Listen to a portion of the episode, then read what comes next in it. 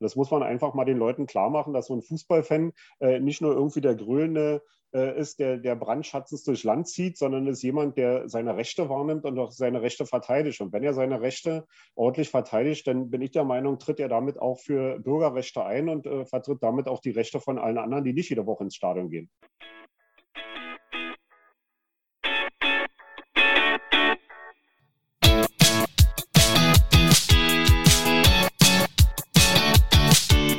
Fußballgeschichte, Fankultur, Groundhopping. Football was my first love ist deine Anlaufstelle für Fußball-Audio-Inhalte, Fußball-Podcasts und Hörbücher in der Football was my first love App.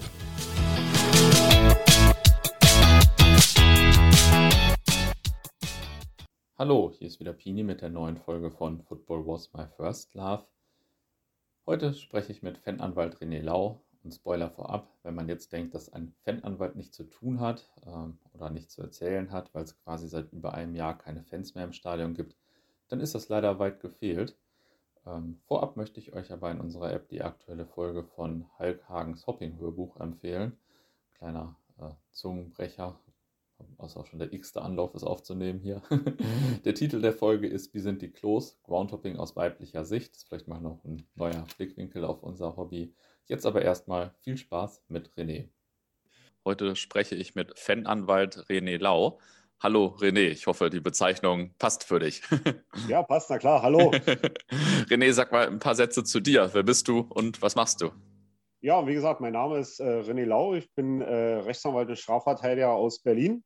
Äh, bin seit mehr als 20 Jahren äh, Anwalt im eigenen Büro mit einem Kollegen zusammen. Wir sind eine kleine Zweierkanzlei und äh, bin Mitbegründer der Arbeitsgemeinschaft Fananwälte und bin im Wesentlichen bei mir mit äh, in meinem Bereich im Anwaltsbüro äh, mit dem Fußball oder allgemein mit dem Sport beschäftigt. Also ich vertrete viele Fußballfans, auch Eishockeyfans, äh, Basketballfans, wenn sie Probleme mit mir Gesetz haben oder mit Vereinen haben, mit den Verbänden haben oder ähnliches. Mhm. Ähm, und das macht man ja wahrscheinlich meistens, weil man auch irgendeine Verbindung zum Fußball hat, sage ich mal. Ähm, vielleicht sagst du am Anfang noch ein paar Sätze zu dir als Fußballfan. Wie, wie bist du zum Fußball gekommen, ist meine Standardfrage am Anfang. ja, na, ich bin, bin im letzten Jahr 55 geworden, also doch schon ein hm. paar Tage alt. Und äh, mein, mein erstes Fußballspiel habe ich 1972 erlebt, also das erste, an was ich mich äh, richtig erinnern kann. Da war ich sieben Jahre. Da hat mein Großvater mich äh, hier in Berlin ins Sportforum zum BFC mitgenommen und da stand auch gleich ein Europapokalspiel an gegen Levski Spartak Sofia damals. Das ist also das erste Spiel, an was ich mich erinnern kann. Da gab es im Sportforum äh, noch, wer das Sportforum ein bisschen kennt, eine alte Stahlrohrtribüne auf der Gegengrade. Da habe ich mit meinem Großvater gesessen und der hat mich im Prinzip als kleinen Jungen mit zum Fußball genommen. Und wie es dann so ist, dann bleibt man natürlich bei dem Verein hängen, wo der Großvater einen mit hingenommen hat mhm. und äh, wächst dann da rein. Man findet Freunde äh, beim Verein und so ist dann auch meine, meine Treue äh, zum, zum BFC Dynamo entstanden. Mhm. Äh, und in der DDR war es damals so, dass man mit 14 Jahren, wenn man nicht selbst aktiv Fußball gespielt hat, durfte man mit 14 Jahren sogenanntes förderndes Mitglied werden, was ich dann an meinem 14. Geburtstag geworden bin, was bedeutet, dass ich also beim BFC äh, als sogenanntes förderndes Mitglied und heute eben als, äh, äh als normales Mitglied äh, seit meinem 14. Geburtstag Mitglied bin. Mhm. Ah, okay, cool. Und da bist du jetzt auch noch so aktiv verbunden quasi dem Verein. Ja, na klar, na, nicht nur, dass ich die ganze Zeit ja äh, Mitglied war und bin beim BFC, sondern äh, mir ist es auch als Anwalt äh, in den letzten Jahren äh, zuteile gekommen, dass ich seit vielen, vielen Jahren auch beispielsweise jedes Jahr die Mitgliederversammlung des BFC leite und natürlich auch mit dem äh, Büro, insbesondere auch mit meinem Sozius, der viel im Arbeitsrecht tätig ist, wir auch den Verein vertreten in verschiedensten Problematiken. Äh, aber ansonsten bin ich dem Verein natürlich treu. Wir sind äh, in, mit einem schmalen Taler auch äh, Sponsor beim BFC mit einer kleinen Werbebande im Stadion. Und insofern ist die Verbundenheit natürlich immer da, klar.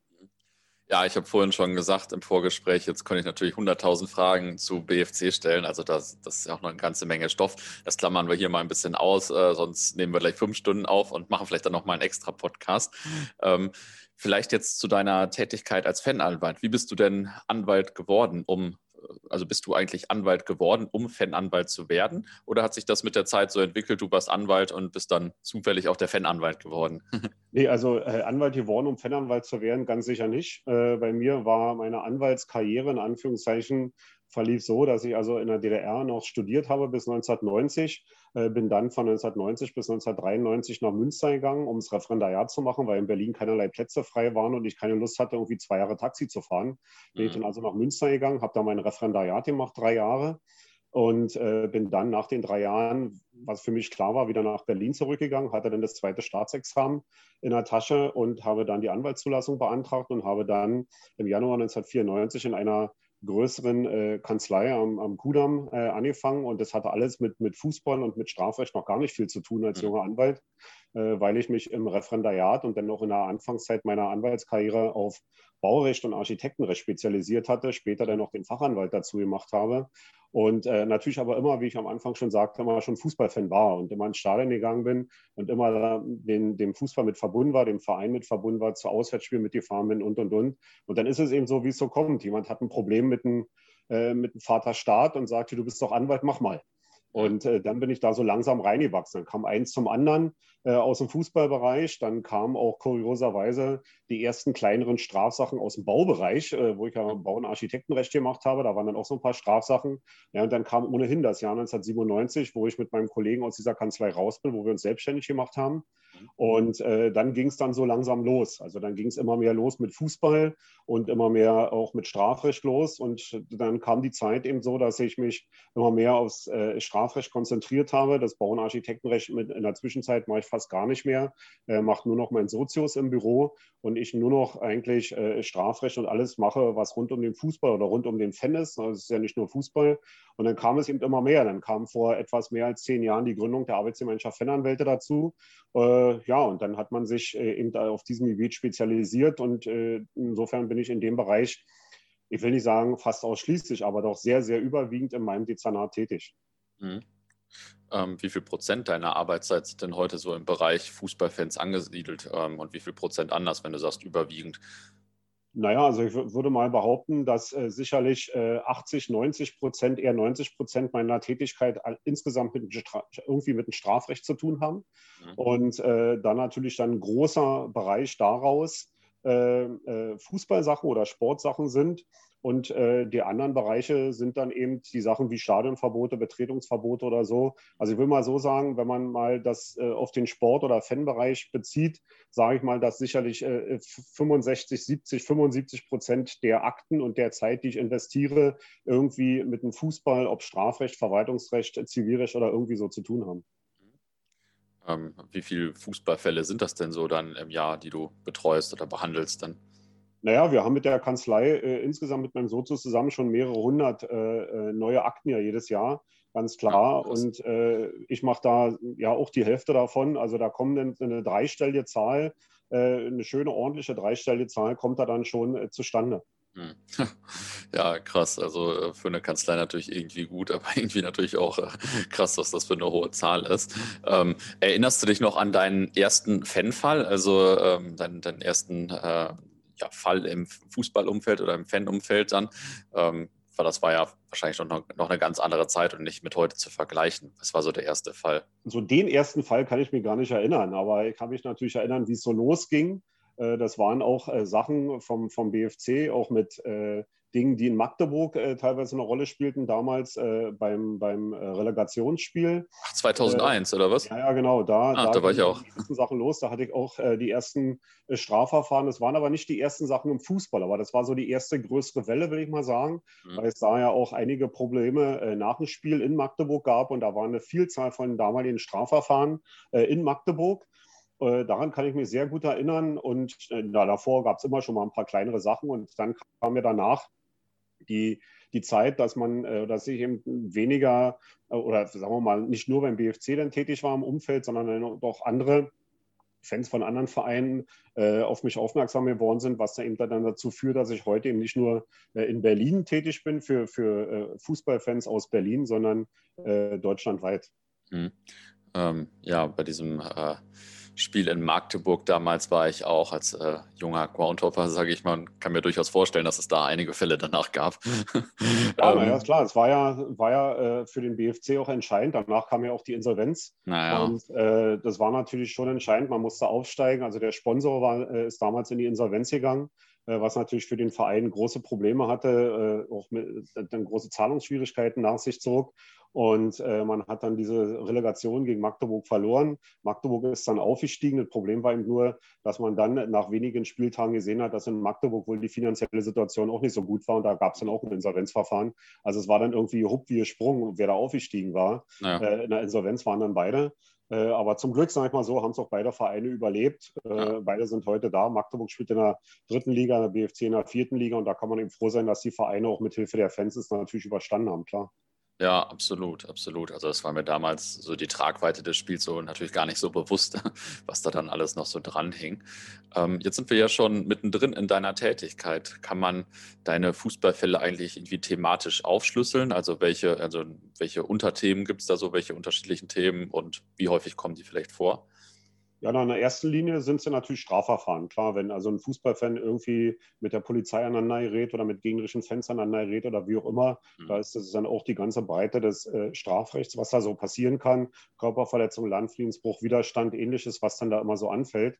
Aber außerhalb des Strafrechts im Fußballbereich ist es natürlich auch so, dass Fans ja Stadionverbote bekommen, darum muss man sich kümmern. Dann äh, werden eben Klagen eingereicht gegen die Vereine oder auch gegen die Verbände. Äh, dann gibt es Betretungsverbote aus dem verwaltungsrechtlichen Bereich, Polizeirecht, ähm, wo also Fans dann Betretungsverbote oder Ausreiseuntersagungen, Meldeauflagen oder ähnliches erhalten im Zusammenhang mit Fußball, wo man sich dann für die Fans äh, beim Verwaltungsgericht dagegen wehren kann. Das ist so die, die Breite, äh, die man sich da vorstellen kann. Also das ist bei weitem nicht nur das Strafrecht. Mhm. Ähm, was waren denn so deine absurdesten Fälle vielleicht da? hat sich bestimmt ja auch schon einiges angesammelt. Ja, na klar, da, da fällt, ja, fällt ja immer was an und äh, da gibt es natürlich schon kuriose Geschichten, das muss man ganz klar sagen. Also eine äh, etwas äh, Geschichte, die man mit Augenzwinkern erzählt, ist ja auch die, die ich in der letzten Woche in der Kolumne bei der Jungen Welt, die ich da schreibe, äh, wöchentlich auch zum Besten gegeben habe, dass da also äh, ein Polizeibeamter hatte äh, einen Fußballfan, den ich vertreten habe beim Auswärtsspiel in Sachsen, äh, angezeigt, weil er ihn beleidigt hatte. Man muss auch schon sagen, die Worte, die da fielen, die waren zwar nicht schön, aber sie waren am untersten Bereich dessen, was überhaupt die Strafbarkeit ist, sodass das Strafverfahren selbst schon ein kleines Ärgernis war. Aber okay, es war juristisch so. Und äh, bei dem Mandanten war es so, dass es ein junger Auszubildender war, der keinerlei Eintragung im Register gebrauchen konnte und mich also händeringend äh, angefleht hat, irgendwie das Verfahren möglichst zur Einstellung zu bringen. Und dann bin ich auf die Idee gekommen, den Polizeibeamten anzuschreiben über seine Dienststelle. Und dann haben wir ihm ein kleines, äh, ich sage in Anführungszeichen, Schmerzensgeld angeboten. Äh, Im Gegenzug sollte er den Strafantrag zurücknehmen. Äh, damit war er einverstanden. Der Mandant hat dann gezahlt und der Polizeibeamte hat den Strafantrag zurückgenommen. Äh, was natürlich äh, wohl der, äh, der Polizeibeamte nicht wusste, ist, dass die Beleidigung ein sogenanntes absolutes Antragsdelikt ist. Und wenn man äh, da keinen Antrag stellt, dann darf der Staat nicht ermitteln. Und da der Polizeibeamte dann äh, quasi in unserem Vergleich, den wir so geschlossen hatten, sich verpflichtet hatte, den Strafantrag zu nehmen, sagt die Strafprozessordnung, dass dann der Antragsteller, wenn den Strafantrag zurücknimmt, die Kosten des Verfahrens zu tragen hat. Und dann rief mich der Richter vom Amtsgericht an, äh, weil schon Termin anberaumt war und sagte, Herr Lau, das ist auch auf Ihren Mist gewachsen und ich habe dann nichts weiter gesagt und er hat dann nur gesagt, na gut, okay, die Strafprozessordnung sieht so vor, er würde jetzt einen Kostenbeschluss machen, dass der Polizeibeamte alle Kosten des Verfahrens zu tragen hat. Ja, ich hätte gerne natürlich den Moment gesehen, als der Polizeibeamte den Kostenbeschluss aus dem Briefkasten genommen hat, wo dann drin stand, mhm. dass er die gesamten Kosten des Verfahrens zu tragen hat. Mhm. Und äh, der Mandant war natürlich glücklich, klar. Und dafür ist man als Strafverteidiger da, sowas äh, zu versuchen. Und äh, man kann auch sagen, ja, so geht man nicht mit dem Polizeibeamten um. Es, das mag alles sein. Ich habe auch auf diese Kolumne so einige Zuschriften bekommen, die in diese Richtung gingen. Aber ich muss mal so sagen, vertrete die Interessen des Mandanten. Und ich denke mir, in dem Fall sind sie ganz gut vertreten worden. Der Mandant war glücklich, Eintragung im Register, das Verfahren war beendet, er musste kaum Kosten tragen. Und insofern war der Mandant glücklich. Und wenn der Mandant glücklich ist, egal mit welchem Ergebnis am Ende, dann bin ich es auch als Strafverteidiger. Ja. Ja, ja, ist auf jeden Fall ein ganz amüsanter Fall, wenn ich das so höre. Was sind denn so oder waren insgesamt so die umfangreichsten Fälle? Naja, wenn man das Strafrecht nimmt, dann sind es natürlich auch zumeist Fälle, entweder wo der Sachverhalt sehr groß ist oder auch wo mehrere äh, Angeklagte in einem Verfahren sind. Wenn also vier, sechs Angeklagte in einem Verfahren sind, jeder hat einen Verteidiger. Die Sache ist bei der Strafkammer, beim Landgericht angeklagt oder auch beim Schöffengericht, beim, beim Amtsrichter dann kann es schon mal sehr umfangreich werden, auch mit vielen Verhandlungstagen. Mhm. Und das sind dann auch so Verfahren, die wir teilweise auch im groß, großen Umfang auch gemeinsam mit anderen Fananwälten dann schon gemacht haben. Äh, da gab es also ein, ein größeres Verfahren, gab es in Stuttgart beim Amtsgericht äh, Stuttgart-Bad Cannstatt, wo äh, mehrere Verteidiger mehrere Angeklagte vertreten haben beim Schöffengericht. Das dauerte dann alles auch schon, dann mit einer Aussetzung, äh, weil ein Schöffer eingeschlafen war, was, was man da alle so erleben konnte in dem Verfahren. Äh, aber das sind dann schon Verfahren, die sich dann auch über längere Zeit hinziehen und die natürlich auch mit einem großen Aufwand verbunden sind, weil zumeist nicht nur die Verteidiger aus der ganzen Republik kommen, sondern natürlich der Austausch auch ein bisschen schwieriger ist mit den Kollegen, als wenn man in einer Stadt sitzt und sich dann zusammensitzt und alle an einem Gericht zugelassen sind, sondern dann alle von, von irgendwoher anreisen. Man muss ja gemeinsam eine Strategie ausarbeiten, man muss da gemeinsam auftreten. Das macht es ja nicht ganz einfach, aber man kriegt es hin und ist kein Problem. Mhm. Ähm, ich bin da schon immer ein bisschen ähm, also ich bin immer generell eher so ein bisschen äh, schnell unterwegs oder versuch's zumindest. Dann bin ich immer ein bisschen, äh, bisschen überrascht, sage ich mal, wie lange solche Fälle zum Teil gehen oder so. Ne? Also jetzt ähm, kam ja letztes Jahr noch was raus von oder wurde was eingestellt von Sevilla gegen BVB von 2010 oder irgendwann gab es ja mal den Fall, glaube ich, äh, wo Dortmund-Fans auf dem Weg nach Hannover ein Polizeiauto umgeschmissen haben sollen oder so. Und das zog sich ja auch ziemlich lange hin, hatte ich so den Eindruck. Ähm, also so, sowas kann schon ein paar Jahre gehen, oder wie ist das? Ja, natürlich, na klar. Es, es, fängt ja so ein Strafverfahren damit an, dass die Polizei ermittelt. Schon das kann äh, relativ lange dauern.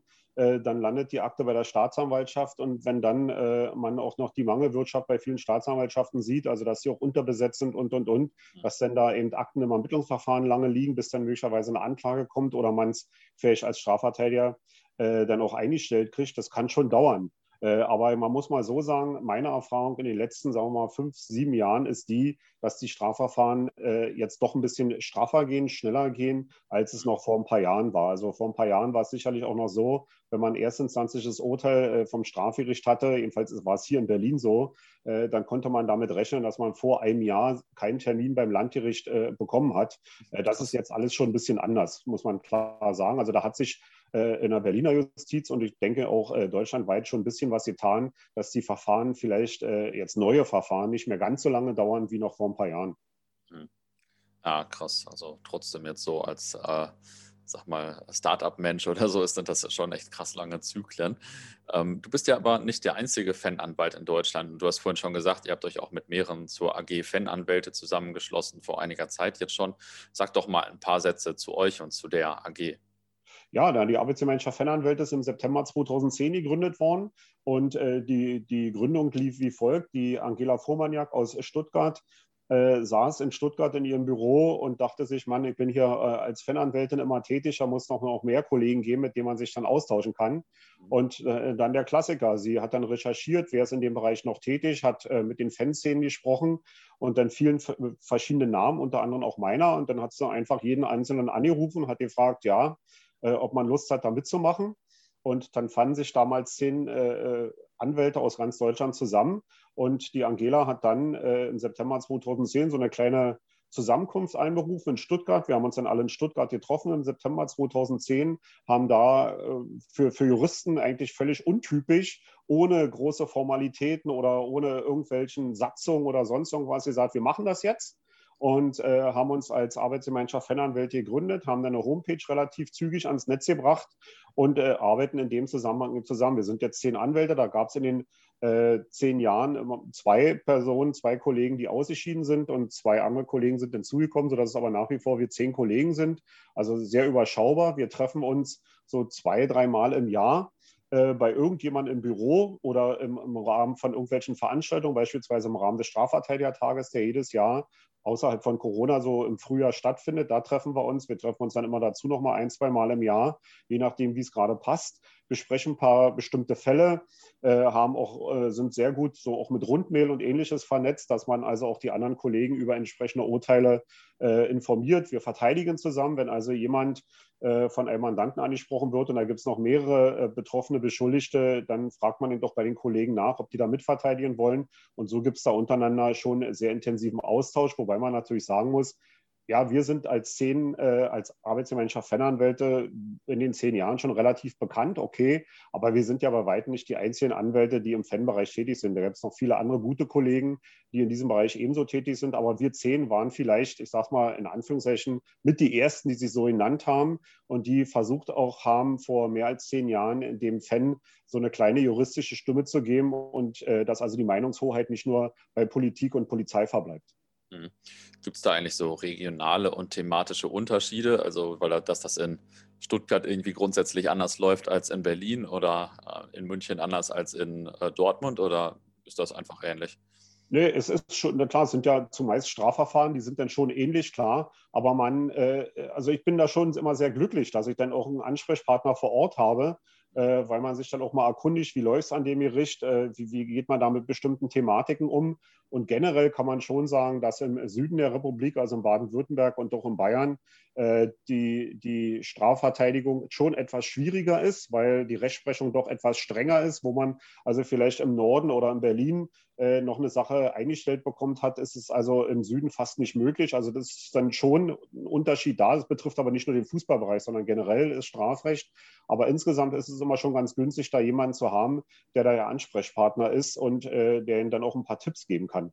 Du bist jetzt ja schon ein paar Jahre dabei. Wie hat sich denn so die Tätigkeit im Laufe der Jahre verändert? Haben sich die Fälle verändert oder wie hat sich das so verändert? Naja, die Fälle haben sich in, insofern äh, schon verändert, dass natürlich auch der Fußball ja mit der Zeit geht. Und da gibt es natürlich dann in der Zwischenzeit natürlich auch äh, Straftaten, die es vielleicht vor 10 oder 15 Jahren nicht gibt. Wenn wir an die sozialen Medien denken, da gibt es viele Dinge, äh, die sich da verändert haben. Äh, auch bei strafprozessualen Maßnahmen, wenn dann also WhatsApp-Chatverläufe ausgelesen werden und die Polizeibeamten dann über diese Chatverläufe erst auf bestimmte Dinge kommen, was es natürlich früher nicht gab, da verändert sich natürlich das Strafrecht allgemein und der Fußballbereich im Besonderen natürlich auch. Aber was man schon sagen muss, ist, generell sind wir also von der Arbeitsgemeinschaft Fennanwelt auch der Meinung, dass so ein Strafrichter äh, eine Sache meist schon anders, äh, mit einem anderen Blick äh, drauf hat, wenn es um Fußball geht. Das muss man klar sagen. Und ich habe so aus dem Bauch heraus so ein bisschen das Gefühl, dass dann zumindest die Staatsanwaltschaft, aber manchmal auch der Richter bestimmte Dinge schon strenger sehen und dass Fußballfans da schon etwas strenger beurteilt werden, als wenn es eine normale, in Anführungszeichen, Straftat gewesen wäre. Wenn also eine, so eine Körperverletzung äh, im Rahmen eines Fußballspiels stattfindet, dann ist da immer eine etwas andere Stimmung im Gerichtssaal, als wenn es jetzt irgendwie abends nach einem Clubbesuch irgendwie nachts um zwei in der Stadt gewesen ist.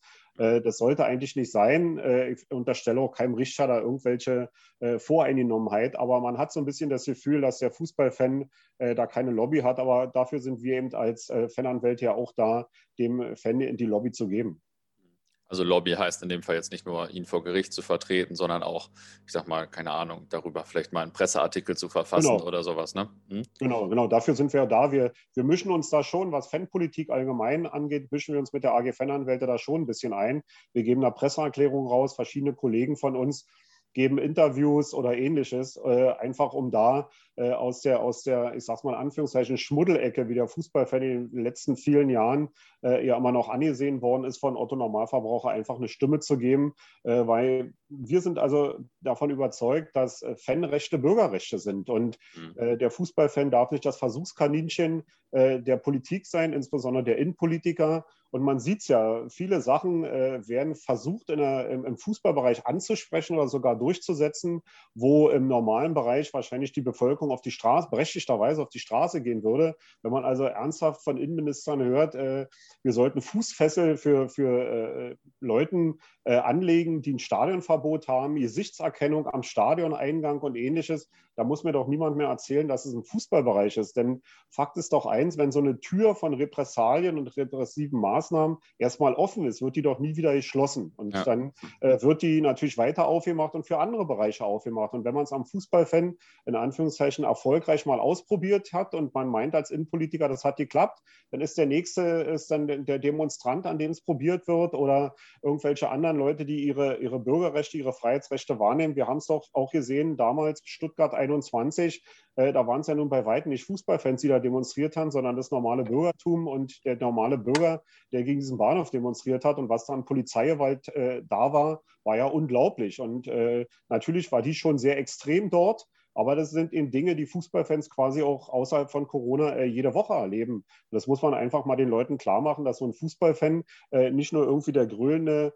äh, ist, der, der brandschatzens durchs Land zieht, sondern ist jemand, der seine Rechte wahrnimmt und auch seine Rechte verteidigt. Und wenn er seine Rechte ordentlich verteidigt, dann bin ich der Meinung, tritt er damit auch für Bürgerrechte ein und äh, vertritt damit auch die Rechte von allen anderen, die nicht jede Woche ins Stadion gehen. Das Bild des Fußballfans hat sich ja, ähm, finde ich, aber auch in Teilen ziemlich gewandelt. Also wenn ich jetzt mal äh, an so die Anfänge meiner Fankarriere denke, so Ende der 90er, Anfang 2000er, da galt das noch ein bisschen mehr als Assi, sage ich mal, ins Stadion zu gehen, als jetzt irgendwie nach der WM 2006 oder so. Da ist es jetzt vielleicht schon ein bisschen, bisschen schicker geworden oder schicker als in den 90ern vor allem.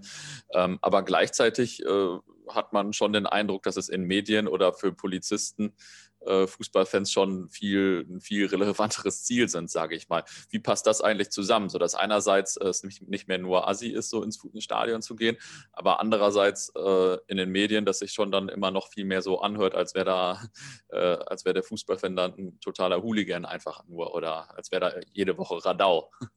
Ja, na klar, es sind, sind ja zwei Punkte. Das eine ist, die Kommerzialisierung ist natürlich vorangeschritten und viele verschiedenste gesellschaftliche Bereiche erkennen, dass man mit dem Fußball äh, richtig gut Geld verdienen kann. Ja, und das sieht man ja jetzt in den letzten äh, 10, 15 Jahren immer mehr, wie, wie von, von Saison zu Saison die Kommerzialisierung voranschreitet. Verschiedenste Wirtschaftsbereiche verdienen am Fußball. Und dann will man natürlich ein Produkt verkaufen. Das Produkt muss möglichst schön und rein sein. Und da kann man dann äh, in Anführungszeichen böse Bilder nicht gebrauchen. Das ist das eine. Und das andere ist, dass man wohl feststellen muss, dass gerade auch im Rahmen dieser Kommerzialisierung viele Politiker für sich äh, das Fußballherz äh, äh, entdeckt haben. Äh, es ist eben schick heute, sich in der Loge mit einem Prosecco hinzustellen bei irgendeinem entscheidenden Spiel oder eben möglicherweise über den Weg äh, meinen, man kann damit auch Wählerstimmen gewinnen. Ja, natürlich, so ein Fußballfan ist auch Wähler, der in die Wahlkabine geht und das haben natürlich verschiedenste Politiker auch begriffen. Aber um was es mir geht, ist dann weniger diese ganze, das ganze Marketing und die ganze Kommerzialisierung, sondern der Sport und die Fankultur an sich und die leidet natürlich darunter.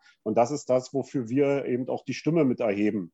Und man kann ja, wie gesagt, ich bin 55 Jahre und sehe natürlich verschiedene Sachen im Rahmen der Fankultur, sicherlich vielleicht auch schon anders als mein Sohn äh, oder als, als viele jüngere Mandanten. Aber trotzdem äh, sind für verschiedenste Fangruppen, Fankultur zwar anders auszuleben, aber sie muss eben erhalten werden und sie darf eben durch Kommerzialisierung und Marketing nicht kaputt gemacht werden. Und man sieht ja gerade in der jetzigen Zeit seit einem Jahr, äh, gibt es eigentlich faktisch ebenfalls in der Bundesliga und in der zweiten Liga, dritten Liga äh, eigentlich keine Zuschauer mehr. Am Anfang der Saison war es ja in der dritten und vierten Liga nochmal hier und da so, dass ein paar Zuschauer rein konnten, auch in der ersten Liga da eine Handvoll Zuschauer, aber es ist ja nicht ernst zu nehmen, was da, was da in den Stadien war. Und man sieht ja jetzt, wie trostlos das Ganze ist. Ja? Und ja. wenn dann bestimmte Politiker sagen, wir sehen jetzt hier einen reinen Sport, dann ist doch schön, dann sage ich, nee, ich sehe auch gerne den Sport und für mich ist auch entscheidend, was auf der Anzeigetafel zugunsten meines Vereins steht, ganz klar. Aber wir sind ja alle nicht zum Fußball gegangen, weil wir nur den reinen Sport sehen wollten, sondern weil wir mit dem Fußball etwas verbinden. Wir verbinden damit ein Erlebnis, wir verbinden das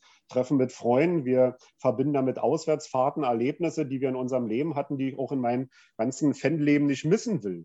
Und äh, das fehlt einfach. Und äh, das ist das, wofür wir uns dann eben auch einsetzen müssen, dass also äh, die, die Fankultur und der normale Fan nicht unter die Räder kommt. Und natürlich gebe ich dir auch recht, äh, da hat sich schon einiges geändert. Also nicht nur im Ansehen des Fußballs, sondern innerhalb der Fanszenen auch hat sich viel geändert. Also beispielsweise, wie viele Frauen und Kinder heute ins Stadion gehen, ich bin in 70er und 80er Jahren groß geworden beim Fußball. Da war es die Ausnahme, dass mal Frauen mit im Stadion waren. Das ist ja heute das Normalste von der Welt, was auch völlig richtig und gut ist. Ja, das ist also auch die, die, die Zusammensetzung der Fanszenen heute eine ganz andere als vor 30 Jahren. Da hat sich natürlich viel entwickelt und es ist auch gut so, äh, dass diese Entwicklung gekommen ist. Und so muss es auch sein. Alle gesellschaftlichen Reiche sollen am Fußball partizipieren, aber darunter darf die Fankultur allgemein äh, darf darunter nicht leiden. Jetzt äh, hast du schon vorhin, vorhin gesagt, dass, das, dass man als, als Polizei oder Politik vielleicht ein bisschen anders äh, guckt auf Fußballfans als früher. Also dass man äh, Fußballfans da schon ein bisschen besseres Ziel sind, sage ich mal, ähm, ist auch die Behandlung durch die Justiz eine andere. Also gibt es erstens viel mehr Fälle als früher, obwohl es vielleicht gar nicht mehr Gewalt gibt. Und äh, zweitens auch härtere Urteile vielleicht für äh, dieselben Straftaten oder so. Ja, da gibt es, ich denke schon, dass es da einen Unterschied gibt. Also das eine ist, äh, dass die äh, Strafsachen auch in Fußballbereichen schon zugenommen haben, ist ganz klar, wo also früher möglicherweise Polizeibeamte auch mal äh, links rein und rechts raus ins Ohr gemacht haben, mal weggehört haben oder mal einen Spruch gemacht haben, wird heute viel mehr schnell zur Anzeige gebracht, auch durch die Polizeibeamten, auch dass eben quasi die Zivilbeamten ja im Fußballbereich heute tätig sind, die es ja auch vor vielen Jahren noch gar nicht gab, äh, wo natürlich dann auch Ermittlungsmaßnahmen kommen. Und ich habe auch den Eindruck, den Eindruck äh, bestätigen also auch die anderen Kollegen der Arbeitsgemeinschaft Fennanwälte, dass äh, Fußballfans schon etwas anders, äh, in Klammern etwas strenger äh, bei, bei der Justiz behandelt werden als andere äh, Straftäter oder, oder Beschuldigte. Da findet man schon einen Unterschied. Äh, allerdings ist natürlich so, und da gebe ich dir völlig recht, also der, der DFB und die Politik erzählen uns, dass wir äh, seit 2006 die sichersten Stadien der Welt haben, erzählen uns aber auch andererseits, äh, es wird immer alles viel schlimmer. Und natürlich wird überhaupt nichts schlimmer wenn man, wenn man sich mal überlegt, äh, was in den 70er oder 80er Jahren im oder um dem Stadion ja. los war, was wir da erlebt haben. Wenn nur ansatzweise so etwas heute passieren würde, dann würden dieselben Politiker heute wahrscheinlich den Bürgerkrieg ausrufen und würden den Ausnahmezustand über die Bundesrepublik verhängen, mhm. äh, wenn, wenn man das mal vergleicht mit dem, was heute passiert. Also das, was heute passiert, ist doch äh, aus, auch aus strafrechtlicher Sicht sehr überschaubar. Natürlich, es gibt in jedem gesellschaftlichen Bereich Gewalt, es gibt in jedem gesellschaftlichen Bereich Auseinandersetzungen zwischen bestimmten Gruppen und die gibt es natürlich auch im Fußball. Damit muss man leben und das wird man auch in unserer Gesellschaft äh, nicht nicht wegmachen können, äh, dass wir hier das reine Produkt haben, wie es vielleicht der Kommerz will. Das wird es beim Fußball nie geben und es wird es auch in anderen gesellschaftlichen Bereichen nicht geben. Ähm, du hast vorhin schon einmal das äh, Thema Polizeigewalt äh, ein bisschen gestriffen, sage ich mal. Wird eigentlich Polizeigewalt so im Fußballumfeld verfolgt? Ähm, oder, also ich weiß nicht, gibt es auch häufige Anzeigen dann auch gegen Polizisten und ähm, hat sowas überhaupt Aussichten oder bringt das eh nichts oder passiert das überhaupt? Nee, na klar, Polizeigewalt ist ein großes Thema äh, im Rahmen äh, der, des Fußballs, muss man ganz klar sagen. Und wenn man jetzt in den letzten eineinhalb Jahren äh, in der Bundesrepublik gesehen hat, dass das Thema wieder hochgekommen ist, im Zusammenhang auch mit verschiedenen anderen Sachen aus den USA oder auch in Deutschland, äh, da habe ich auch mit vielen Kollegen und auch mit Mandanten gesprochen. Das, was da andere gesellschaftliche Bereiche jetzt hochgebracht haben, und es ist auch richtig, das zu thematisieren, äh, Polizeigewalt erleben aber Fußballfans seit vielen Jahren. Und da hat es eigentlich niemand interessiert. Ja, vielleicht, ich weiß nicht, was der Grund ist, warum es keinen interessiert hat, aber das, was da verschiedene Demonstranten oder, oder auch andere normale Bürger an Polizeigewalt erlebt haben, erleben, haben Fußballfans seit Jahren jedes Wochenende erlebt. Ich will ja gar nicht sagen, dass äh, Polizeigewalt flächendeckend ist und alles, das will ich gar nicht sagen, aber die Fälle sind schon sehr stark und es, die Fälle nehmen aus meiner Sicht auch zu. Und äh, das hängt mit, mit zwei, drei Faktoren zusammen. Die, die, Polizei hat natürlich das Gewaltmonopol. Kein anderer nach dem Grundgesetz hat das Gewaltmonopol, nur die Polizei. Das weiß die Polizei und sie nutzt es natürlich auch aus. Das Zweite ist, dass natürlich die Anonymität da ist. Die, die Sachen, die Polizisten sind anonym in ihren Uniformen. Äh, Kennzeichnungspflicht gibt es nur sehr eingeschränkt in den Bundesländern äh, oder wird teilweise sogar wieder abgeschafft, wenn sie einmal da war. Dessen sind die Polizeibeamten sich natürlich bewusst. Und dann gibt es natürlich nach wie vor auch äh, diesen sogenannten Chorgeist, dass also der eine Polizeibeamte den anderen Polizeibeamten auch mal schützt. Oder wenn es dann um die Tat selber geht, hat man gerade nicht hingesehen oder ähnliches. Ja. Äh, das passiert eben alles. Und damit müssen wir uns als Strafverteidiger und als Fußballfans eben auseinandersetzen. Das Thema Polizeigewalt ist ein großes Thema. Und ich will gar nicht behaupten, dass Polizeigewalt heute häufiger gibt als vor 20 Jahren. Aber der Blick auf Polizeigewalt ist zum Glück heute eine andere und muss thematisiert werden. Und jeder Fall von Polizeigewalt, ob die im Rahmen einer Verkehrskontrolle erfolgt, beim Fußballspiel, bei der Demonstration, bei einer Wohnungsräumung oder was auch immer, ist völlig egal. Jeder Fall der Polizeigewalt ist einer zu viel, muss thematisiert werden, muss an die Öffentlichkeit gebracht werden. Nur leider ist es so, dass wenn Strafverfahren gegen Polizeibeamte schon mal eingeleitet werden, also da ist auch die Hemmschwelle der, Betroffenen sehr groß, äh, ist es leider so, dass unverhältnismäßig viele Verfahren bei Polizeigewalt gegen, äh, äh, wegen Polizeigewalt äh, gegen Polizeibeamte eingestellt werden. Also die Staatsanwaltschaften fassen das aus meiner Sicht immer noch sehr vorsichtig an, mit Samthandschuhen an. Und wenn man sich einfach mal vorstellt, die Tat, die dem Polizeibeamten dort als Beschuldigten vorgeworfen wird, hätte Otto Normalverbraucher irgendwo auf dem Supermarkt gemacht, äh, auf dem Parkplatz eines Supermarktes gemacht, dann würde der Staatsanwalt die Sache definitiv anders anfassen. Das ist einfach so. Und deshalb ist es gerade wichtig, äh, das Thema Polizeigewalt immer weiter zu thematisieren, in die Bevölkerung reinzubringen, äh, die Menschen darüber zu informieren. Und da bin ich auch vielen Journalisten dankbar, äh, die das also auch äh, sehr objektiv und sehr sachlich an die Öffentlichkeit bringen, weil darüber einfach gesprochen werden muss. Also das ist eine Problematik, Problematik, die da ist und die nicht verschwiegen werden darf. Und wenn man jetzt gerade sieht, dass an der, an der Uni in Bochum äh, unter äh, dem Herrn Singelstein äh, dort diese Studie gemacht wird zur Polizeiwald, kann man das nur unterstützen. Und wir dürfen einfach als Fußballfans oder auch normale Bürger, die ihre Bürgerrechte wahrnehmen, nicht äh, der Polizei oder den Polizeigewerkschaften dort das Wort überlassen, sondern wir müssen uns dort einmischen, müssen die Thematiken hochbringen und müssen es plakativ an die Öffentlichkeit bringen, dass diese Sachen bekannt werden. Mhm. Ja, absolut. Ähm, jetzt habe ich noch ein paar Fragen. Was ist, äh, bei ein paar Sachen, ich bin mir dann immer nicht sicher, was rechtens ist und was nicht. ähm, also angenommen, ich komme in Wolfsburg oder in Bremen mit dem Zug an, die Polizei versperrt mir den Weg in die Stadt.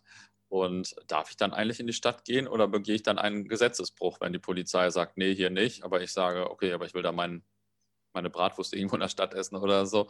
Ähm, also begehe ich dann einen Rechtsbruch oder wie ist das?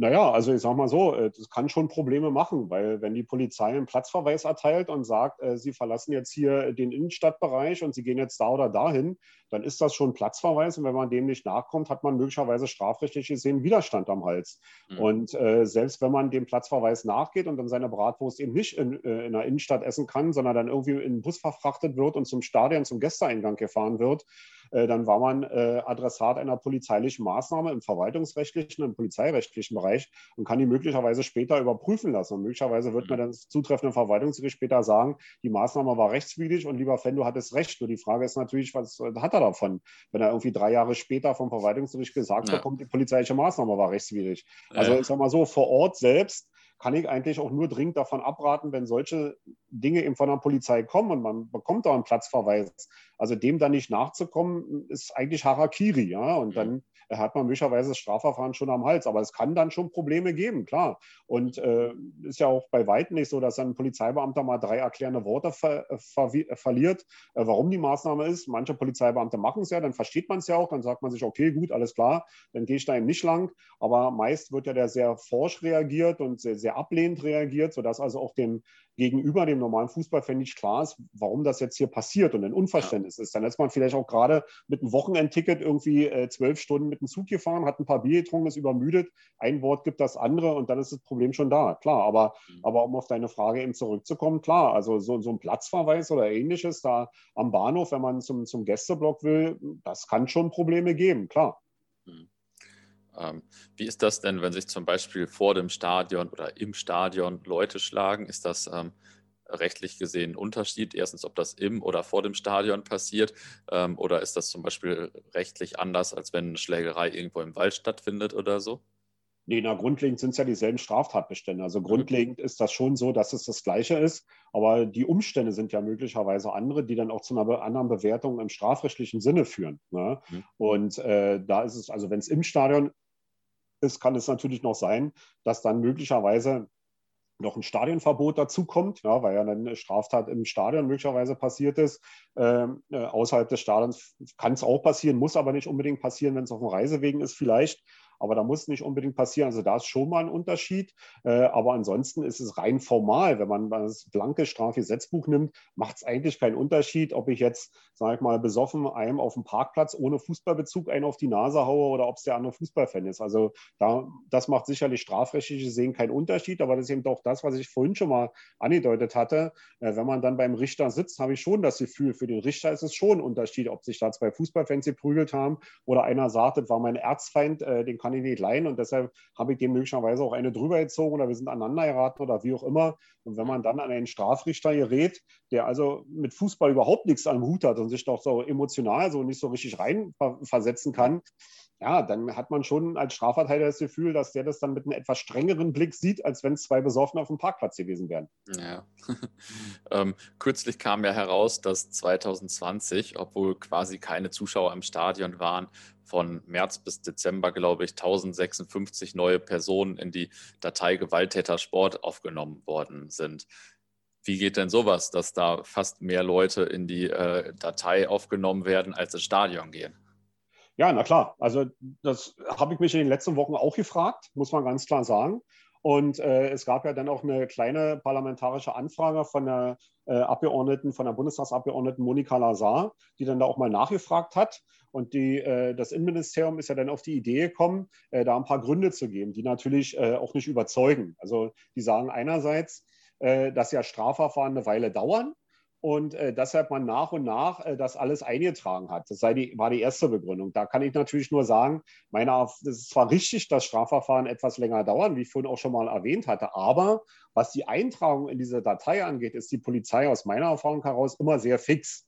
Also es werden Strafverfahren eingeleitet durch die Polizei. Am Wochenende passiert irgendwas, die Strafverfahren werden eingeleitet und dann sind die eigentlich immer sehr fix dabei, jemanden dann in diese Datei einzutragen. Also das dann damit zu begründen, dass Strafverfahren länger dauern, äh, haut meines Erachtens nicht hin, auch deshalb nicht hin, weil mit der Eintragung in dieser Datei ist ja nicht die Unschuldsvermutung verbunden. Also die tragen ja nicht erst dann ein, wenn jemand verurteilt ist äh, was ja vielleicht noch Sinn machen würde, aber ist ja nicht, sondern die tragen relativ schnell ein. Also, also diese Begründung nicht ziehen kann. Die nächste Begründung, die sie gegeben haben, äh, war, dass es ja Zusammenkünfte an den Stadien gab und da möglicherweise auch Straftaten begangen worden sind, was natürlich auch Quatsch ist, weil das einzige Spiel, wo es Zusammenkünfte am Stadion gab, war das, das rheinische Derby zwischen Gladbach und Köln äh, war ja das erste richtige Geisterspiel äh, letztes Jahr im Frühjahr. Da waren natürlich Zusammenkünfte, aber es war das einzige Spiel. Ansonsten gab es keine Zusammenkünfte ja. am Stadion. Äh, die Fans haben sich vor, vorbildlich verhalten. Also auch diese Begründung zieht nicht. Und die dritte Begründung, die das Innenministerium noch gegeben hat, warum es da Eintragungen gegeben hat, seien ja die sogenannten Ackermatches, also Wald und Wiese, wenn sich also Hooligans irgendwo im Wald getroffen haben und dann da sich auseinandergesetzt haben, äh, das würde dann auch dazu führen, was natürlich aus meiner Sicht auch äh, Quatsch ist, aus folgendem Grund. Weil erstens erfährt die Polizei zumeist sowieso nicht, dass diese Matches stattgefunden haben, weil die sehr konspirativ durchgeführt werden.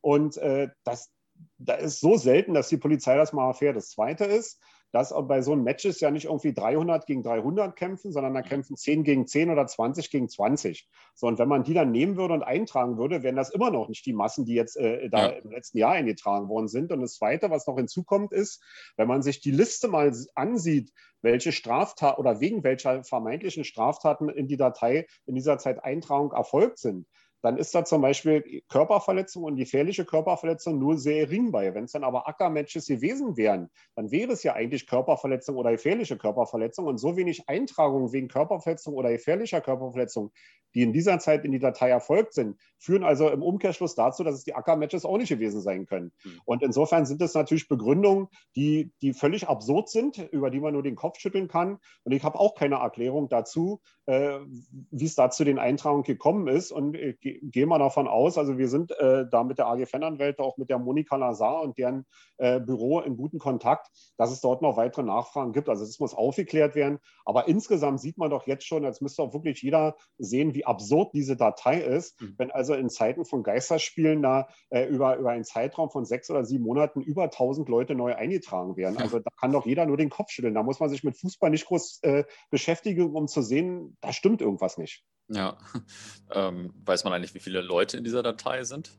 Naja, das ist immer unterschiedlich. Zurzeit sollen es wohl so 7.000 oder 8, äh, bis 8.000 äh, Personen sein, aber es gab schon Zeiten, da standen da 12.000, 13.000 drin. Und das Problem ist natürlich, was ich eben schon mal sagte, dass eben nicht die Unschuldsvermutung, also der alte Rechtsgrundsatz der Unschuldsvermutung gilt, sondern äh, diese Datei ist eine sogenannte Verbunddatei, heißt, jeder Polizeibeamte, jede Polizeidirektion kann eine Eintragung vornehmen und auch Einblick nehmen.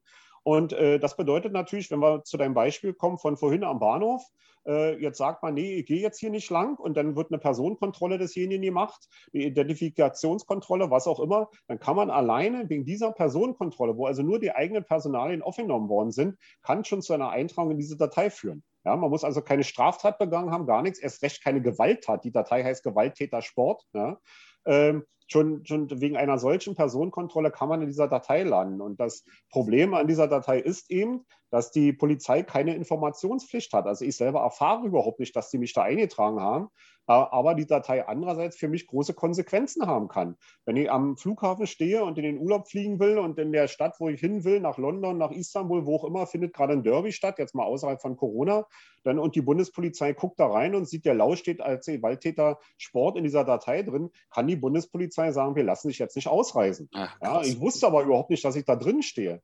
Und ich meine, ein alter Rechtsgrundsatz ist doch, man muss doch darüber erfahren, man muss da, dass man eingetragen worden ist, man muss eine Rechtsmittelbelehrung bekommen, rechtsmittelfähigen Bescheid und dann kann ich mir darüber äh, Gedanken machen, ob ich dagegen vorgehe oder nicht. Aber so wie die Datei jetzt inhaltlich und auch von der Form her gestaltet ist, mit der entsprechend zugrunde liegenden Errichtungsanordnung, ist es aus meiner Sicht rechtswidrig und die Datei gehört abgeschafft, zumindest aber endlich mal auf rechtsstaatliche Füße gestellt. Welche Konsequenzen kann das denn noch haben, wenn man in der Datei steht, außer jetzt, wenn man auf dem Weg in den Urlaub ist? Na, man, äh, man muss ja so sehen, äh, was ich vorhin schon mal sagte, dass ja Fußballfans möglicherweise auch von der Ordnungsbehörde oder von der Polizei, je nachdem im Bundesland, wer dafür zuständig ist, auch Betretungsverbote bekommen haben wa? oder Meldeauflagen oder wie auch immer. Die Polizei will eben nicht, dass ich äh, zum Derby irgendwie äh, in die andere Stadt fahre und erteilt mir eine Meldeauflage genau zur Anstoßzeit und vielleicht auch zum, zum Endzeitpunkt des Spiels, mich bei der Polizei zu melden, kriegt eine Meldeauflage.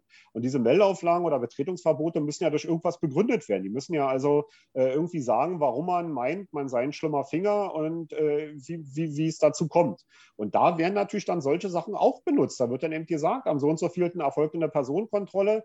Derjenige steht seit sechs Jahren in der Datei Walditer Sport. Das heißt also, die Polizei schafft sich für andere polizeiliche Maßnahmen, schafft, schaffen sie sich im Prinzip die Begründung durch die mhm. Eintragung in diese Datei. Ja, und das sind eben Probleme, die, die für jeden eben äh, auftreten können, ohne dass man überhaupt wusste, da drin zu stehen. Und das, das ist eben ein ganz großes Problem. Und die, die, die Probleme, die für einen selber da auftreten können, sind so vielfältig. Äh, ich sage mal auch, die, diese Geschichte am Bahnhof, was du sagtest, äh, da werden eben dann 30 Mann eingekesselt und von allen werden die Personalien kontrolliert. So, und dann wird man dann kurz vor Ort eine Abfrage machen, wer von denen steht denn in der Datei Walditer Sport. Dann stellt die Polizei fest, von den 20, die wir jetzt hier haben, stehen sieben in der Datei Walditer Sport. Also sagt die Polizei, okay, die anderen 13 setzen wir jetzt im Bus, die dürfen zum Gästeblock und die anderen sieben setzen wir jetzt im Zug, die fahren zurück.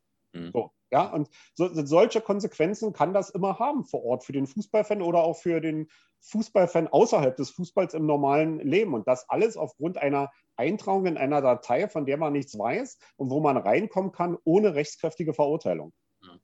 Wie kann man eigentlich herausfinden, äh, ob man in der Datei steht? Also kann man da eine Anfrage stellen und äh, wenn ja, macht das überhaupt Sinn oder kann man dadurch auch in der Datei landen erst?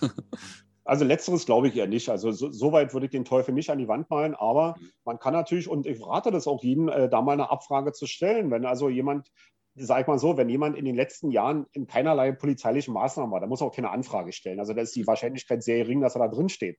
Aber wenn man mal äh, sich so die letzten Jahre, seine Auswärtsspiele und alles mal durch den Kopf gehen lässt, was so alles passiert ist, äh, und man ist der Meinung, hm, da könnte ich ja eventuell drinstehen, dann sollte man ruhig so eine Anfrage machen. Und da geht es auch relativ einfach. Also man stellt also relativ formlos äh, eine Anfrage äh, in Duisburg bei der entsprechenden Stelle, legt die, die Kopie der Vorder- und Rückseite des Personalausweises bei und dann äh, kann man es schon abschicken. Also das kostet auch keine Gebühr, nichts, gar nichts. Dann schickt man es dahin. Und meine Erfahrung ist auch die, dass man da relativ zügig Antwort bekommt. Also ich sage mal so, innerhalb von drei, vier, fünf Wochen äh, kommt dann Schreiben zurück und dann wird genau aufgelistet, äh, welche Polizeidirektion äh, zu welchem Anlass wann äh, da Eintragung vorgenommen hat. Und das kann man machen und das sollte man noch machen. Und entsprechende Formulare mit Formulierungen findet man also auch im Internet bei den einzelnen Fanhilfen oder, oder auch beim Fanrechtefonds oder was auch immer. Und äh, da würde ich, wie gesagt, wenn, wenn also ein Mandant mich fragt, soll ich es machen, dann muss er selber sich überlegen, gibt es Probleme oder gab es Probleme in meinem Fanleben, wo das hätte dazu führen können und dann sollte er mal so eine Anfrage machen. Und dann kann ich auch jedem nur anraten, das genau zu studieren und dann möglicherweise darüber nachzudenken, dagegen vorzugehen. Wie kommt man denn aus dieser Datei wieder raus? Ja, das Problem ist, dass ja, äh, was ich am Anfang sagte, ist ja eine Verbunddatei. Die Eintragungen erfolgen ja nicht durch eine zentrale Stelle, sondern durch die einzelnen Polizeibehörden. Also wenn ich zum Auswärtsspiel nach Karlsruhe fahre und zum Auswärtsspiel nach Hamburg fahre und ich werde dort jeweils irgendwie, komme mit der Polizei in Kontakt, dann trägt also die Polizeidirektion aus Karlsruhe und die Polizeidirektion aus Hamburg tragen dann da was ein. Das heißt, wenn ich jetzt diese Eintragung wieder raushaben will, dann gibt es keine zentrale Stelle, die ich verklage beim Verwaltungsgericht, sondern ich muss einerseits beim Verwaltungsgericht in Karlsruhe die Polizeidirektion in Karlsruhe verklagen und in Hamburg beim Verwaltungsgericht die Polizeidirektion in Hamburg. Das heißt, es ist juristisch nicht ganz einfach, dagegen vorzugehen, aber nur so geht es. Man muss also beim zuständigen Verwaltungsgericht klagen gegen die Polizeibehörde, die die Eintragung vorgenommen hat. Hm. Okay. Und wenn man da zehn Eintragungen drin hat und sieben sagt man sind unrechtmäßig und die sieben will man raushaben und die sieben sind von unterschiedlichen Polizeibehörden, dann hätte das in der Endkonsequenz äh, zum Ergebnis, dass man bei sieben Verwaltungsgerichten eine Klage einreichen muss. Na, viel Spaß. Ähm, Gibt es denn eigentlich noch mehr so ähnliche Dateien oder ist das so die zentrale Datei oder kann man noch in, in einer anderen Datei drinstehen? Nee, es gibt ja in der Zwischenzeit auch die, die äh, Zähnekundigen-Dateien, also von den Zähnekundigen-Beamten in den einzelnen Bundesländern. Mhm. Nicht in allen Bundesländern, aber in fast allen. Und auch das Kuriose dort ist auch wieder, äh, dass diese Dateien nur dadurch bekannt gemacht worden sind oder bekannt geworden sind, weil es in den jeweiligen Landesparlamenten Anfrage von Abgeordneten gab an den jeweiligen Innenminister. Und mit der mhm. Frage, gibt es denn hier auch so eine Datei? Und äh, dann stellte sich heraus, dass es in fast allen Bundesländern äh, in der Bundesrepublik Dateien gibt, die von den Zivilbeamten, von den einzelnen LKAs geführt werden, wo also dann äh, im Prinzip äh, das Pendant der großen Datei Waldeter Sport im einzelnen Bundesland existiert, wo also dann die, die regionale Polizei äh, dann für sich entscheidet, wie man da speichert oder wie man da nicht speichert. Und insofern äh, ist jetzt nicht ganz groß was gewonnen für den Fußballfan, wenn er, sage mal, in der Datei Gewaltiger Sport in der zentralen Datei eine Abfrage hat und da steht drin, sind nicht eingetragen, dann würde ich jedem nur anraten, mal darüber nachzudenken, ob er vielleicht, also wenn es in seinem Land so eine Datei von den äh, Zivilbeamten auch gibt, äh, dann dort auch noch eine Anfrage zu stellen. Also die gibt es auch noch. Es erklärt sich für mich natürlich überhaupt nicht der Sinn, warum es dann in den Bundesländern noch so eine Datei gibt und eine große Datei gibt und wo der Unterschied ist. Aber gut, da muss man dann vielleicht die Polizeibeamten oder die Innenminister mal selber fragen, was der Sinn dieser Dateien sind. Äh, für mich ist klar, man will Polizei, äh, man will Fußballfans überwachen, man will möglichst viel Einblick haben und dafür existieren diese Dateien. Aber ich kann eben jedem nur anraten, auch im Sinne des Datenschutzes äh, dagegen vorzugehen, wenn es die rechtliche Möglichkeit hergibt. Klar. Mhm. Okay. Ähm, hast du eigentlich so drei Tipps für Fußballfans im Umgang mit der Polizei? Was man immer beherzigen sollte oder so? Ja, na klar. Also was, was ich immer Mandanten sage, wenn man jetzt über Strafrecht redet, äh, mit der Polizei wird nicht gesprochen. Punkt. Also ohne Wenn und Aber. Wenn man eine, eine Beschuldigtenladung bekommt oder wenn man vor Ort von den Polizeibeamten angesprochen wird, hier sagen Sie mal was zum Tatvorwurf, kann ich jedem nur anraten, überhaupt nichts zu sagen, gar nichts. Mhm. Also weder zu sagen, tut mir leid, noch war eine scheiß Aktion oder ich war es oder ich war es nicht, sondern gar nichts zu sagen. Einfach überhaupt nichts zu sagen. Das hängt damit zusammen, dass man als Beschuldigter in einem Strafverfahren das Recht hat, die Aussage zu verweigern. Man muss an, an, der Aufklärung gegen seine eigene Person, alter Rechtsgrundsatz, muss man nicht mitwirken. So, und man hat aber andererseits während des gesamten Strafverfahrens die ganze Bandbreite immer etwas sagen zu können. Und man sollte immer dann erst etwas sagen zu einem Tatvorwurf, wenn man äh, im, mit Rücksprache mit seinem Verteidiger, der Akteneinsicht genommen hat, den Akteninhalt kennt und dann sollte man sich überlegen, gibt es eine Aussage, gibt es keine Aussage. Heißt also, erster Tipp, wenn die Polizei einen anspricht, ist immer unangenehm, auch unangenehm, wenn man in Gewahrsam kommt, wenn man zurückgeschickt wird, was auch immer. Das ist alles unangenehm, ist mir völlig klar. Aber man sollte dann immer schon mal nicht nur darüber nachdenkt, wie komme ich jetzt aus dieser Situation ganz schnell heraus, sondern man sollte versuchen, sachlich ein bisschen weiter zu denken, was kann diese Situation für mich zur Folge haben. Und da kann eine schnelle Entlassung bei der Polizei, weil man gesagt hat, ja, war eine dumme Aktion, tut mir leid, kann größere Folgen für jemanden haben, obwohl man schnell aus der Situation rauskommt, als man sich vorstellt. Weil es dann mhm. ist ein Geständnis in der Akte, das kriegt man nicht weg oder was auch immer. Das ist schlecht so. Also erster Tipp, gar nichts sagen. Und das Zweite ist, wenn wir zum Beispiel auf unserem Beispielsfall mit dem, mit dem Bahnhof äh, ankommen, wenn man also so, so, einer, so einer polizeilichen Maßnahme unterliegt, dann sollte man also sich möglichst auch zurückhalten, weil die Situation ist für einen in der Regel nicht aufzuklären. Also die ist nicht aufzulösen. Selbst wenn da auch äh, äh Anwälte sind ja meist auch mit bei, erfreulicherweise immer mehr, die sich dann auch einschalten. Die können da sicherlich dann auch noch Tipps vor Ort geben. Aber Fakt ist eins, wenn, wenn man erstmal in den Fängen vor Ort bei der Polizei ist, dann kommt man da nicht so einfach mit einem flotten Spruch wieder raus. Heißt, man sollte denn so eine Maßnahme, wenn eine Durchsuchung erfolgt oder ähnliches, da muss man ebenfalls nicht dran mitwirken, man muss die aber über sich ergehen lassen. Das sollte man noch machen, einfach ruhig sein, versuchen sachlich zu bleiben, das über sich ergehen zu lassen, nicht mitzumachen, äh, um nicht äh, die Polizeibeamten zu provozieren, weil da warten die natürlich nur drauf, um gleich ein weiteres Strafverfahren einzuleiten, wegen Beleidigung, wegen Widerstand, was auch immer. Also da versuchen nur ruhig und sachlich zu bleiben das sind im Prinzip die, die beiden wichtigsten Punkte, äh, die ein Fußballfan, sag ich mal, sowohl wenn er ein Strafverfahren hat, wenn er also die Beschuldigtenladung im Briefkasten hat, als auch wenn er vor Ort mit der Polizei zu tun hat, die ich dann geben kann. Hm. Okay. Ja, vielen Dank erstmal. ähm, wie erlebst du denn eigentlich als normaler Besucher heute ein Spiel oder gar eine Auswärtsfahrt? Also ich sag mal, ihr spielt ähm, dem BFC bei äh, Lok Leipzig oder so. Ähm, ist das für dich dann noch eine ganz normale Auswärtsfahrt oder schaust du da automatisch auch schon so ein bisschen mit der Perspektive des Anwalts drauf? Naja, es sind zweierlei. Das eine schlägt natürlich da das Fanherz und ich fahre dahin, um, um meinen Verein siegen zu sehen, ganz klar. Mhm. Und äh, das ist natürlich, steht über allem. Das ist bei mir nicht anders als bei jedem anderen äh, Fan, egal ob er Kutte ist, Hooligan, Ultra, ist es völlig egal. Fußballfan ist Fußballfan und da schlägt mein Herz nicht anders als bei jedem anderen. Aber es ist natürlich so, dass einerseits ja viele wissen, ich bin da. Ja, und äh, Sie wissen, wenn ich jetzt also ein Problem habe, der Lauf fährt mit, dann kann ich den anrufen, der ist dann gleich da. Das heißt also, ich bin dann immer schon so eine, ein bisschen in so einer äh, äh, halb Wachstellung, um mhm. gleich kann mein Telefon klingeln und irgendjemand ruft mich an, was auch dann öfter mal passiert. Das ist das eine, was natürlich dann auch heißt, äh, ich trinke in der Regel bei diesen Auswärtsspielen auch kein Alkohol oder ähnliches, sondern bin dann eben da für, für die Leute, wenn was ist, klar. Mhm. Wenn nichts passiert, ist es okay, äh, äh, alles super, aber ich halte mich da dann mit anderen Dingen schon sehr zurück, muss man ganz klar sagen. Mhm. Und eigentlich will ich es ja nicht, dass ich da das juristische Auge drauf habe auf irgendwelche Dinge, die ich da erlebe. Aber es bleibt natürlich nicht aus. Da wird es mir nicht anders gehen als anderen Kollegen, die auch äh, mit Herzen Fußballfans sind. Aber wenn ich da eben Dinge sehe, die mit Fans gemacht werden oder, oder die gesagt werden oder sonst wie, da denke ich schon immer mit einem juristisch oder gucke ich schon immer mit einem juristischen Auge hin. Ich glaube, das bringt aber der Beruf des Anwalts einfach mit sich. Hm. Ja, kann ich mir vorstellen. ähm, hast du zum Abschluss äh, noch eine interessante oder amüsante Anekdote aus deiner Fan- oder auch Fan-Anwaltskarriere? Wahrscheinlich ja. einige, ne? ja, na da, also da könnte ich beim Bier, äh, wenn es mal wieder erlaubt ist, äh, wirklich stundenlang drüber erzählen. Also so wie die anderen Kollegen äh, wahrscheinlich auch, aber aber eine, äh, eine Geschichte, die ich immer wieder gerne erzähle, wo man, wo vielleicht Otto-Normalverbraucher auch denkt, sowas gibt es nicht, weil vielleicht so ein bisschen der Glaube an die, an die reine objektive äh, Polizei da ist.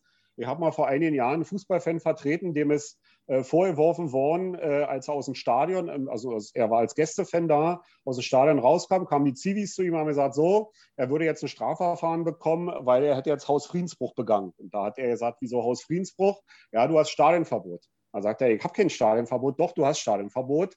Ein Verein äh, hat dir Stadionverbot erteilt und dagegen hast du verstoßen. Du warst ja heute im Stadion äh, und deshalb wirst du jetzt ein Strafverfahren bekommen. Es kam, wie es kommen musste. Er bekam vom örtlichen Amtsgericht eine Anklage wegen Hausfriedensbruch.